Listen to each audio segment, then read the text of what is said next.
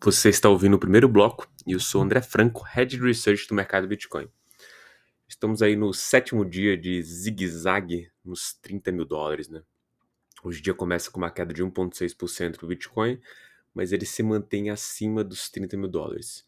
O Ether cai cerca de 2% e opera abaixo dos 1.900 dólares.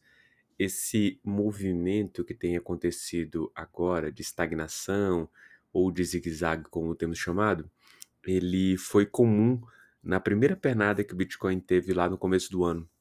A partir de um certo patamar, é, o Bitcoin se lateralizava para depois buscar fôlego para continuar subindo. No entanto, a nossa leitura agora dos dados on-chain preocupa um pouco que esse movimento possa acontecer. Primeiro, olhando aqui é, a redução de mais mil bitcoins na posição dos investidores de longo prazo, e é, em justa posição a isso, em oposição, na verdade, no Ethereum a gente teve 95 mil Ethers de saldo líquido positivo colocado em stake nas últimas 24 horas.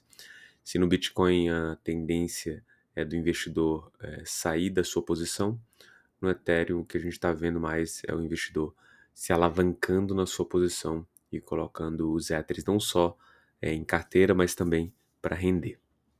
Quanto às notícias, a gente está vendo aqui uma notícia da União Europeia, é, vai publicar nesta quarta, agora, hoje, a proposta é, para a regra do euro digital. Isso ainda pode sofrer alterações e a discussão aqui vai muito em questão dos custos de emissão e principalmente na ideia de que a União Europeia tenha que assumir o custo forçado desse euro digital para que ele tenha o mesmo efeito do euro normal. Naturalmente, ainda é, falta muito tempo. A gente está falando de uma negociação aqui que, após ser decidida, vai entrar em vigor apenas em 2026.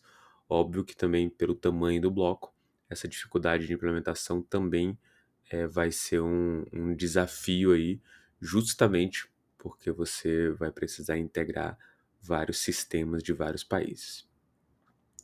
Segunda notícia aqui, a juíza dos Estados Unidos rejeitou a queixa da Binance US sobre o press release da SEC.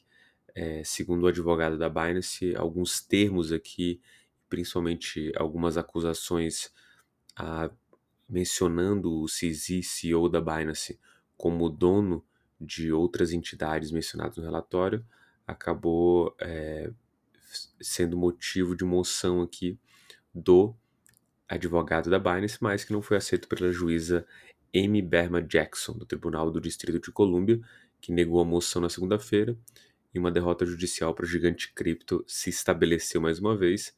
Naturalmente, isso aqui entrega mais poder, é, ou pelo menos vai dar um placar mais favorável à SEC nessa disputa.